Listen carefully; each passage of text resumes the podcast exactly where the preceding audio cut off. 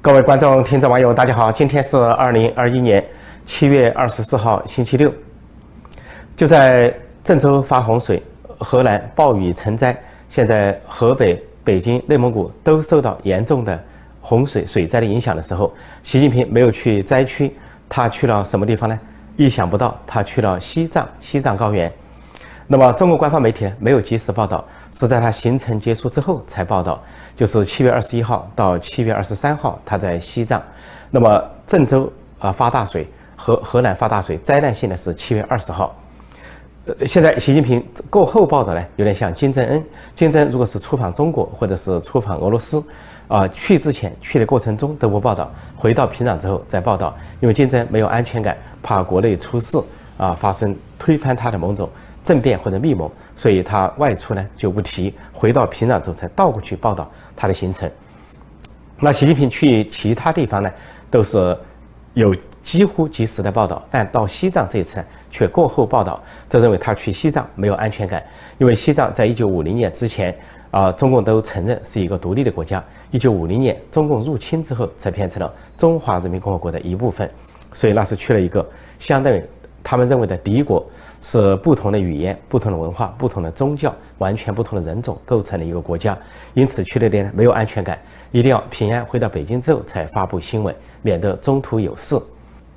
习近平这次去西藏，主要是去了两个地方。他呢跟一行人先是乘坐飞机到了西藏一个叫林芝的地方，在米林机场降落，呃，在那边做了一些视察考察，然后呢他又乘火车。就是林拉火车是说川藏铁路线的一部分，就是林芝到拉萨的火车到了拉萨，就是西藏的首府，啊，在那边呢又参观布达拉宫，啊，在广场上假装跟群众讲话，啊，参观了一些寺庙，啊，僧侣，啊，座谈，另外呢，啊，沿途假装受到民众的欢迎等等。那么这次呢，他是演戏。啊，周围出现的这些藏人，未见的就是藏人，有可能是极可能是汉人，穿着民族服装，假扮藏人，还假装载歌载舞的欢迎习近平。因为实际上西藏对共产党恨透了，那么对习近平的几种路线肯定也是恨透了。所以由于习近平他没有安排群众演员的这种习惯和传统，那么这次群众演员就是两种两层演员，一种就是汉人假扮藏人，第二个不仅扮藏人。还假装扮藏人呢，在载歌载舞。当然有可能有部分的藏人，但是部分的藏人在藏族人看的就是藏奸，就是当地的叛徒。那习近平在临淄的时候还假装去了一个藏人家，啊，藏人的家全新的什么储藏室、什么房间啊、什么客厅崭新啊，宣称呢年收入是三十万，这都是中共安排好的。参观一个最富裕的家庭，而且也可能是事后会暴露啊，是临时凑合的一个家庭，里边的真真假假让人难以识别。呃，到了拉萨之后就更假了，比如说习近平去巴郎街啊去参观，这就是历次西藏人民起义抗议的地方中心地带啊，包括啊二零零八年、一九八九年等。那么他去的时候，周围应该都是汉人，因为现在据了解，西藏啊首府拉萨几乎都被汉人所占领。那些商铺啊啊，周围的这些市场都被汉人所经营，所以习近平其实是被汉人所包围。另外，表现这一次习近平没有安全感，还有一个特色，除了他身边有些黑衣人之外，这是非常罕见的。有一个黑衣人比较年轻，提这个很大的黑色的袋子，像个旅行袋一样提在手上，始终不离。那么有人可能以为是核按钮，核按钮没这么大，核按钮的箱子相对比较小，而且是方正的，是外外壳呢是。硬硬质的硬壳型的那叫核按钮啊，核提核核按钮手提箱。那这个穿黑衣这个年轻人提着的一个是很大的一个一个箱子，是软质的。呃，而且这个人始终以警惕的目光看着民众，看着所谓的民众或者群众演员。应该说，它里面装的可能是武器，因为习近平身边呢有保卫人员，有黑衣人啊，一群的黑衣人分四周站立，但是。西藏毕竟是中共所了解的是敌国，说这个时候呢，如果是发生啊这个不测事件，如果有藏人这个起义或者是抗议，甚至于他们所认为的暴动的话，这个黑衣人手上可能一拉开就是各色武器啊，轻重机关枪等，马上来说抓家伙，这些黑衣人就抓起家伙向周围开火。因为在任何一个场所，这个黑人啊，身材高大的黑人，年轻的黑人，都提着这么一个长形的、方形的这么一个黑箱、黑袋啊，啊注视着人群，警觉的注视着人群。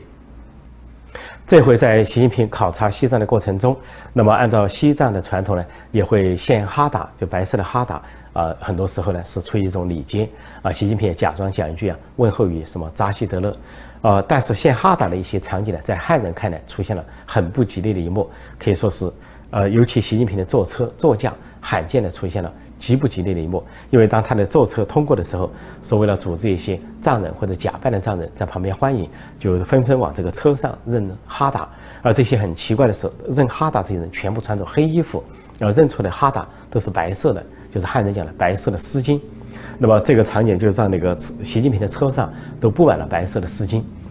很多人看一下这个图或者一个视频呢，就以为那是一个葬礼，或者以为是一个灵车。啊，原来都记得说，一九七六年，七六年，啊，什么十里长安街送总理，就是周恩来的灵车经过长安街，当时为了对表达毛泽东的不满，啊，民众呢围在长安街边，啊，十里长路送总理那个场景，这次给人的感觉啊，在拉萨或者是林芝出现的这一幕，就是好像十里长路啊送灵车，送主席，送总书记，因为黑人认白白丝带。这个在藏族人里面可能是无所谓，但在汉族里面是一个大忌，因为这些丧事啊就是一个黑白，黑白丧事啊，就是穿黑衣啊，戴白花，或者是啊束白带，或者是啊用一些白丝来表达哀思。所以在拉萨和林芝出现的这一幕啊，对习近平来说可以说是不吉之兆、不祥之兆。那么甚至有人分析了，说可能是高级黑，啊，说有的藏族干部可能故意安排这个场景呢。假装表示对习近平欢迎，表示一个敬意，表示一个礼节，但事实上要表达的意思，或者说向汉族社会要传达的一个意思，那就是送灵车啊，送亡灵，让他有去无回。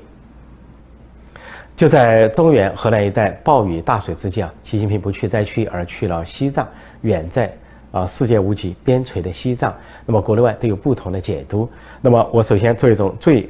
最保守的解读。也就是说，最客气的解读，那就说习近平事先就有这个行程，啊，只是呢，这个郑州七二零这个大水暴雨啊，不仅当地啊预警不及，就连远在中南海北京呢也都始料不及，没有想到有那么严重。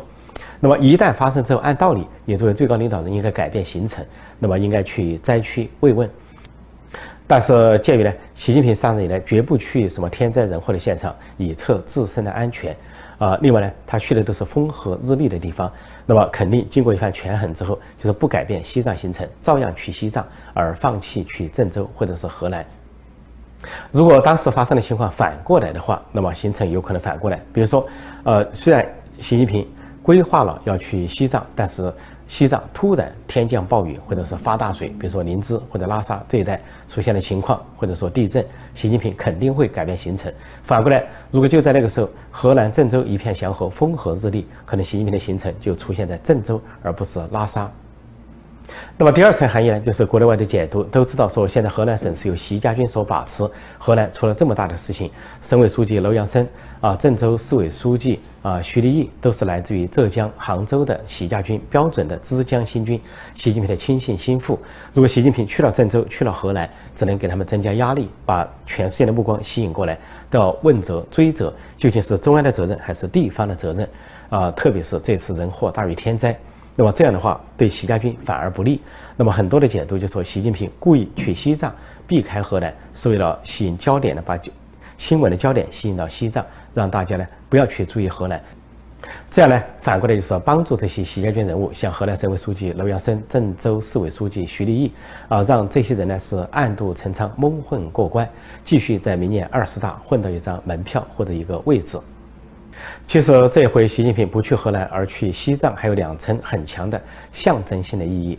呃，因为西藏呢是呃世界无极，是青藏高原，是世界上地势最高的地方，喜马拉雅山所在。那么他去了最高的地方，这个象征含义就是现在中国内地啊一片洪水汪洋，河南、河北、北京啊、内蒙古还有更更多的地方都是暴雨成灾，洪水泛滥啊，溃坝溃堤。在这样的情况下呢，一片汪洋泽国，泽国连那个北京都不见得有多安全。这个习近平呢是乘飞机一下就到了西藏高原，到了世界屋脊最高的地方。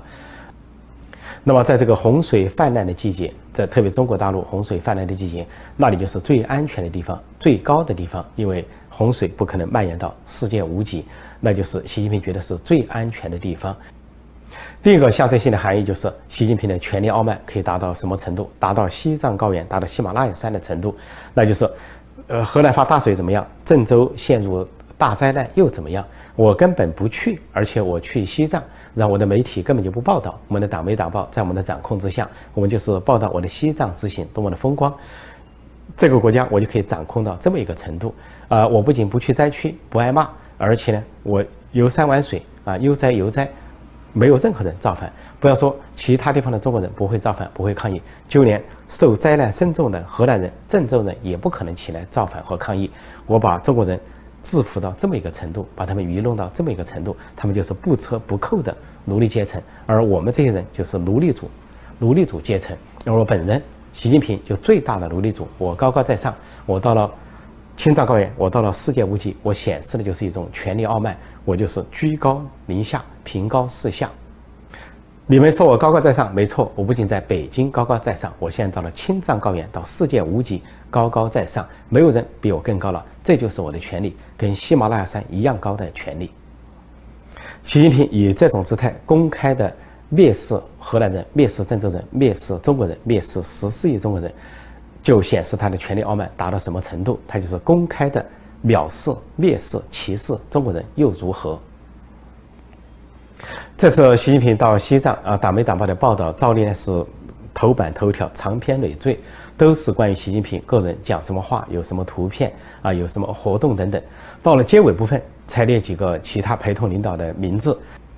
说是丁薛祥啊、刘鹤、杨晓渡啊、张又侠啊、陈希，还有何立峰等人啊等同志陪同。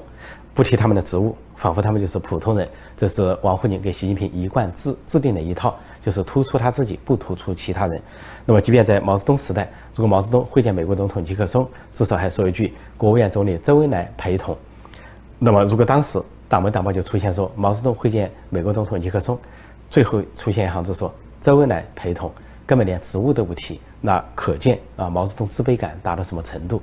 不自信达到什么程度？就连一个陪同人员的身份都不提。但是在王沪宁把持这个新闻媒体之外，已经达到了这个惯例，让习近平非常的受用。不过在这里又暴露了一个秘密，那就是陪同的人全部是清一色的习家军。提到这几个人物啊，六个人物里面五个政治局委员，一个啊发改委主任啊发改委主任是何立峰，另外其他一个是中办主任啊丁薛祥，副总理刘鹤，呃。国家监察委主任也是中纪委的副书记杨晓渡，还有一个军委副主席张又祥，这些都是政治局委员。但还有一个陈希是中组部长，也是政治局委员。五个政治局委员加一个发改委主任何立峰，全部是习家军，清一色的习家军，也就暴露了习近平这个行程还另有目的。目的之一就是为了明年二十大造势。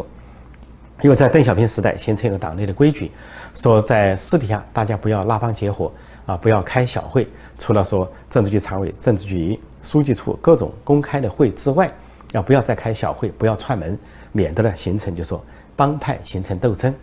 但是习近平他们显然想了个巧妙的办法，就是借外出考察为名，带上一帮习家军人物，这样可以在边走边商量一些军机大事，特别是围绕明年二十大的权力布局。这样子，习家军都到齐了，中办主任也在，啊，这个中组部部长也在，啊，军委副主席也在。啊，国家监察委主任也在，呃，还有这个发改委主任也在，全部是习家军，就可以在那里密谋怎么去对付反西势力，怎么对付团派等等。反过来，反西势力就很不方便，比如说李克强、汪洋、胡春华都属于团派，那么他们要在私底下聚起来开会就很不方便，因为中共呃习近平方面呢是用了几层来监控他们。中央警卫局表面上给这些中央领导提供保卫，事实上就提供监控。而前不久刚刚换了中央警卫局长，而警卫局长呢是从野战军调进去，什么北部战区有个陆军参谋长调为警卫局长，也就显示习近平对中南海的警卫局完全失去了信任，完全不信任，要通过野战军的方式调进去做警卫局。那么这个就起了监控作用。另外，习近平专门设置了一个机构，叫做特勤局，由他的亲信王小红从福建调上的亲王小红执掌。王小红呢，又是所谓公安部第一副部长，又是北京市公安局长，又兼这个特勤局局长。一方面假装提供给领导人提供服务，实际上就提供监控。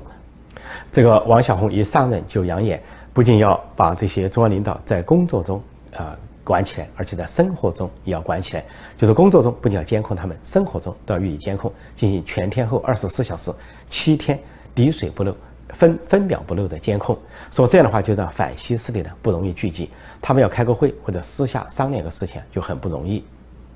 另外，习近平考察可以带上清一色的习家军人物，但是李克强如果外出考察，那么习近平叫掺沙子。他带的陪同人员除了习近平自己的啊秘书长大秘之外，肯定习近平方面要给他配上一个习家军的人物，在现场进行监控监军。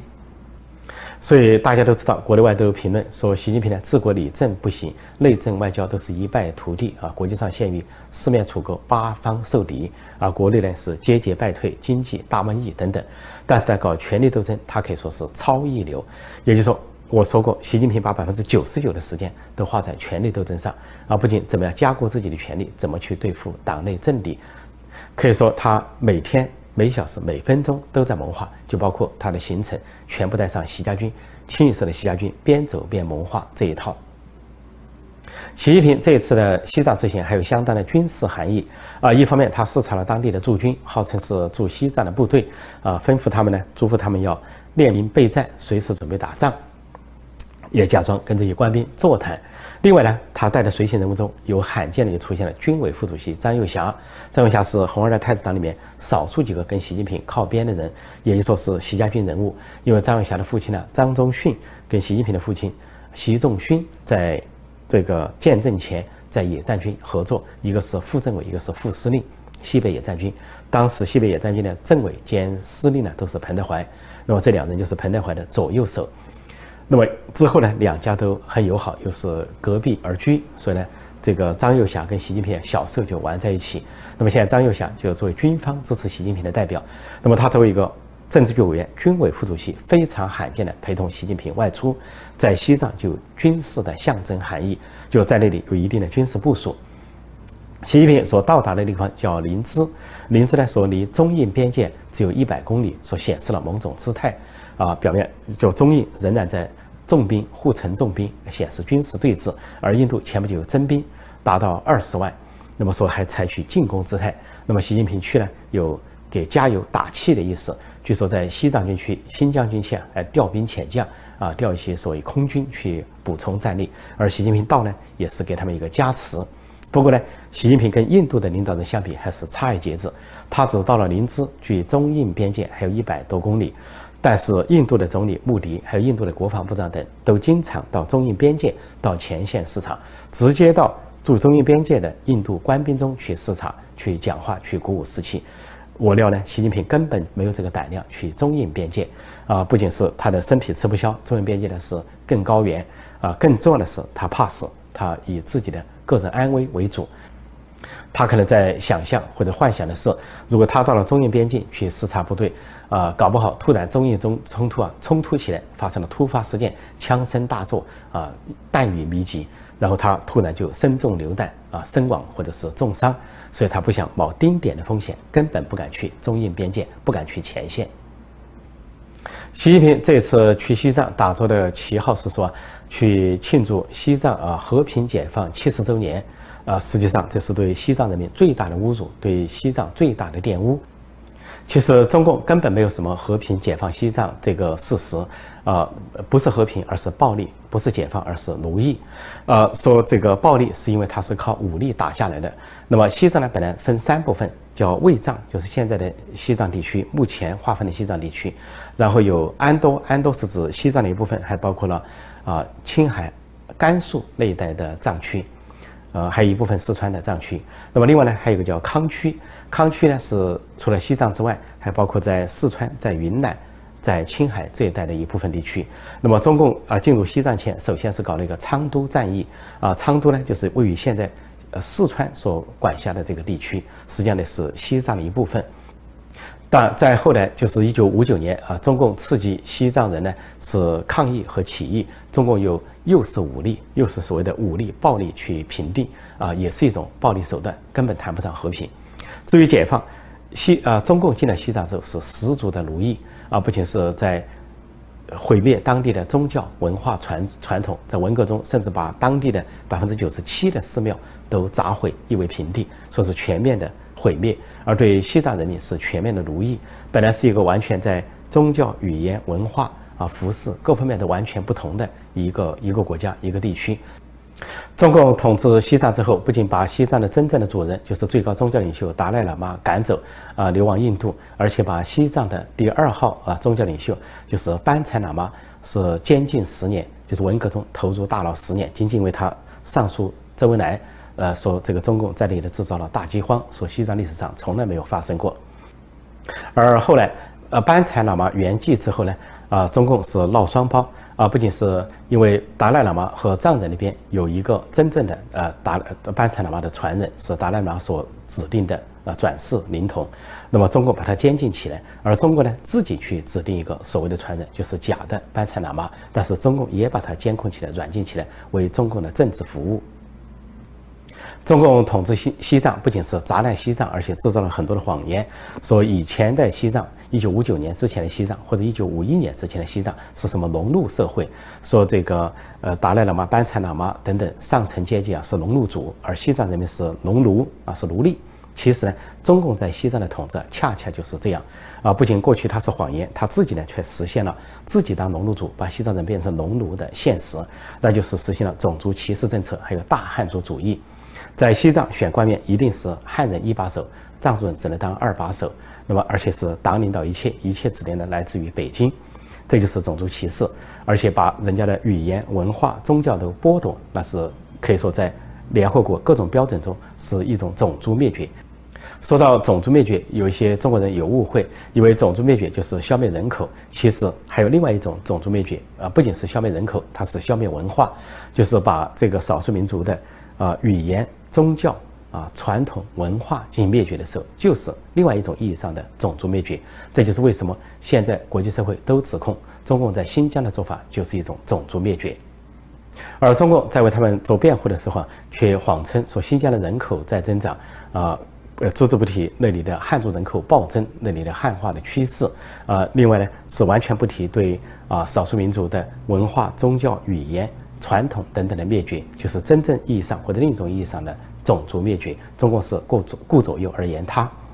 另外呢，中共在西藏统治之后，实际上真正的农奴主就是北京的领导层，北京的领导人从毛泽东到习近平都是西藏的农奴主。然后呢，共产党员在西藏安插的这些党员官员呢，就是他们的打手、统治阶层，而西藏人民就真正的成了农奴奴隶。所以今天的西藏社会，它的现实、它的实质啊，就是一个农奴社会，就是中国共产党的领导人高高在上是农奴主。西藏人民是奴隶，是农奴，所以这次习近平跑去搞所谓的和平解放七十年，就是暴力奴役七十年，就是沾沾自喜的炫耀自己是农奴主，而且是西藏最大的农奴主。